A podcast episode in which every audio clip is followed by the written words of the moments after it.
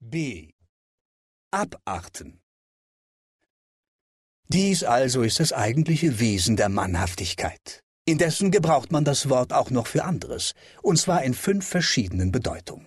Voran steht hier die Mannhaftigkeit des Staatsbürgers als diejenige, die mit dem oben charakterisierten die nächste Verwandtschaft hat. Die Staatsbürger unterziehen sich den Gefahren im Hinblick auf die vom Gesetze bestimmten Strafen, auf Schande und auf Ehrenerweisung. Deswegen gelten diejenigen als die mannhaftesten, bei denen die Feiglinge ehrlos, die Tapferen hoch geehrt sind. So in der Schilderung Homers, zum Beispiel von Diomedes und Hektor. Da heißt es, Schimpf wird allen voran auf mich Polydamas häufen. Und wiederum, Hektor wird einst im Kreise der Troer sich rühmen. Vor mir ist der Thydide geflohen.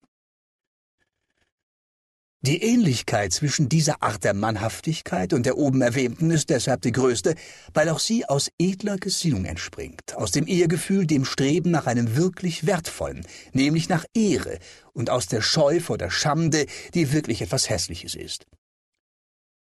Eben dahin darf man denn auch das Benehmen derjenigen rechnen, die von ihren Befehlshabern zum Standhalten genötigt werden. Nur verdienen sie insofern ein minder günstiges Urteil, als sie zwar das gleiche wie jene leisten, aber nicht aus Ehrgefühl, sondern aus Furcht, und als ferner das, was sie scheuen, nicht sowohl das Unwürdige der Handlung als die schmerzlichen Folgen sind. Die Anführer nämlich üben Zwang in der Weise wie Hektor. Wen ich fern vom Gefilde der Schlacht sich duckend erblicke, dem bleibt's nimmer erspart, ein Fraß der Hunde zu werden.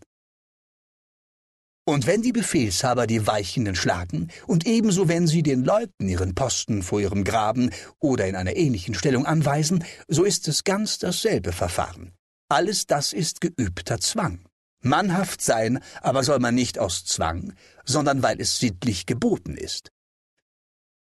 Der Mannhaftigkeit stellt man weiter auch die Haltung aufgrund der Erfahrung gleich, die man auf den einzelnen Gebieten erworben hat, und Sokrates war deshalb geradezu der Meinung, Mannhaftigkeit sei ein Wissen.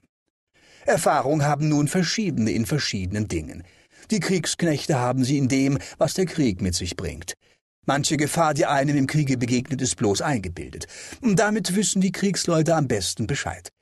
Sie machen dann den Eindruck, die Mannhaften zu sein, weil die anderen die wirkliche Beschaffenheit der Lage nicht so wie sie durchschauen. Jene sind durch ihre Erfahrung auch dazu am besten in den Stand gesetzt, Hiebe auszuteilen und keine zu erleiden, da sie ihre Waffen zu gebrauchen gelernt haben und eine Ausrüstung von der geeigneten Beschaffenheit besitzen, um zu treffen und abzuwehren. So stehen sie denn im Streite wie bewaffnete Waffenlosen und wie Fechter des Fechtens Unkundigen gegenüber. Wo es sich um einen Wettstreit von dieser Art handelt, sind die am besten für den Kampf geeigneten nicht die tapfersten, sondern die kräftigsten Leute mit der besten körperlichen Ausbildung. Aber die Kriegsknechte werden mutlos, wenn die Gefahr übergroß wird und sie an Zahl und Ausrüstung zurückstehen. Dann sind sie die Ersten zu fliehen, wo Bürgerheere sich noch auf ihrem Posten erschlagen lassen, wie es beim Tempel des Hermes der Fall war. Denn für diese ist Flucht eine schimpfliche Tat und der Tod willkommener als eine um diesen Preis erkaufte Rettung.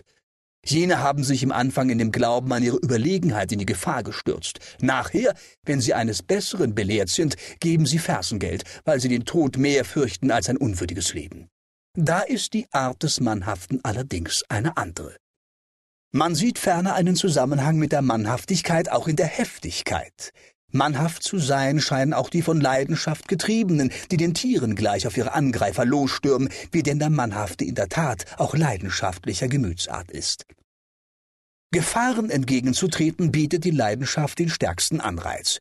Daher das Wort des Homer, er, Apollo flößte dem Inneren Kraft ein, oder er weckte ihm Kraft und Zorn, oder er schnaubte scharfen Zorn, oder sein Blut siedete, lauter Ausdrücke für das Erwachen und Fortstürmen der Leidenschaft.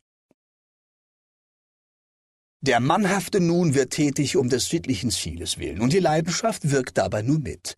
Bei einem Tiere dagegen bildet den Antrieb der Schmerz, etwa weil es verwundet worden ist oder sich davor fürchtet, während es nicht vorgeht, wenn es sich in einem Gebüsche oder Sumpfe befindet. Das Tier nun ist deshalb noch nicht mutig, weil es von Schmerz oder von Leidenschaft getrieben gegen die Gefahr anstürmt, da es ja nichts von dem, was ihm droht, vorhersieht. Denn so wäre ja auch ein Esel mutig, der Hunger hat und sich auch durch Schläge nicht vom Fressen abhalten lässt. Ebenso verüben auch die Unzüchtigen in ihrer leidenschaftlichen Begierde die verwegensten Streiche. Überhaupt darf man ein Wesen nicht mutvoll nennen, das durch Schmerz oder durch Leidenschaft dazu getrieben wird, der Gefahr zu trotzen. Der Antrieb der Leidenschaft stammt am meisten aus dem Naturell. Erst wenn Vorsatz und bewusste Absicht hinzukommt, darf es für rechten Mannesmut gelten. Der Mensch ist im Zorne von schmerzlichen Gefühlen bewegt. Lässt er seinen Zorn aus, so hat er ein Gefühl der Befriedigung. Wer aus solchen Motiven sich in den Streit stürzt, ist zwar streitlustig, aber mannhaft ist er deshalb noch nicht, weil er nicht zu sittlichem Zwecke noch nach vernünftiger Überlegung, sondern in der Leidenschaft vorgeht. Allerdings, eine gewisse Ähnlichkeit ist immerhin vorhanden. Mannhaft sind weiter auch die Zuversichtlichen nicht. Sie zeigen sich in Gefahren kühn, weil sie vielmals und über viele den Sieg davongetragen haben und sind den Mannhaften insofern ähnlich, als beide Kühnheit zeigen. Aber das Motiv ist bei den Mannhaften das oben aufgezeigte. Bei diesen ist es das Vertrauen auf ihre Überlegenheit und auf ihre Sicherheit gegen üble Erfahrung.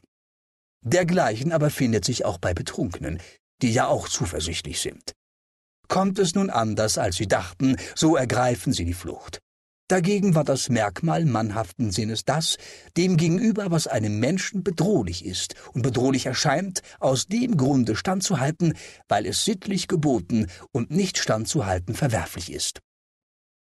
Darum möchte es auch in höherem Grade von mannhafter Gesinnung zeugen, wenn man bei plötzlich Eintretenden, als wenn man bei vorauszusehenden Schrecknissen sich furchtlos und unerschüttert zeigt denn jenes stammt in höherem Grade aus befestigter Willensbeschaffenheit und kommt weit weniger daher, dass man vorbereitet ist. Bei dem, was vorausgesehen werden kann, kann sich einer auch aufgrund der Berechnung und Überlegung seinen Vorsatz bilden. Bei dem plötzlich Eintretenden dagegen benimmt man sich seiner befestigten Sinnesart gemäß.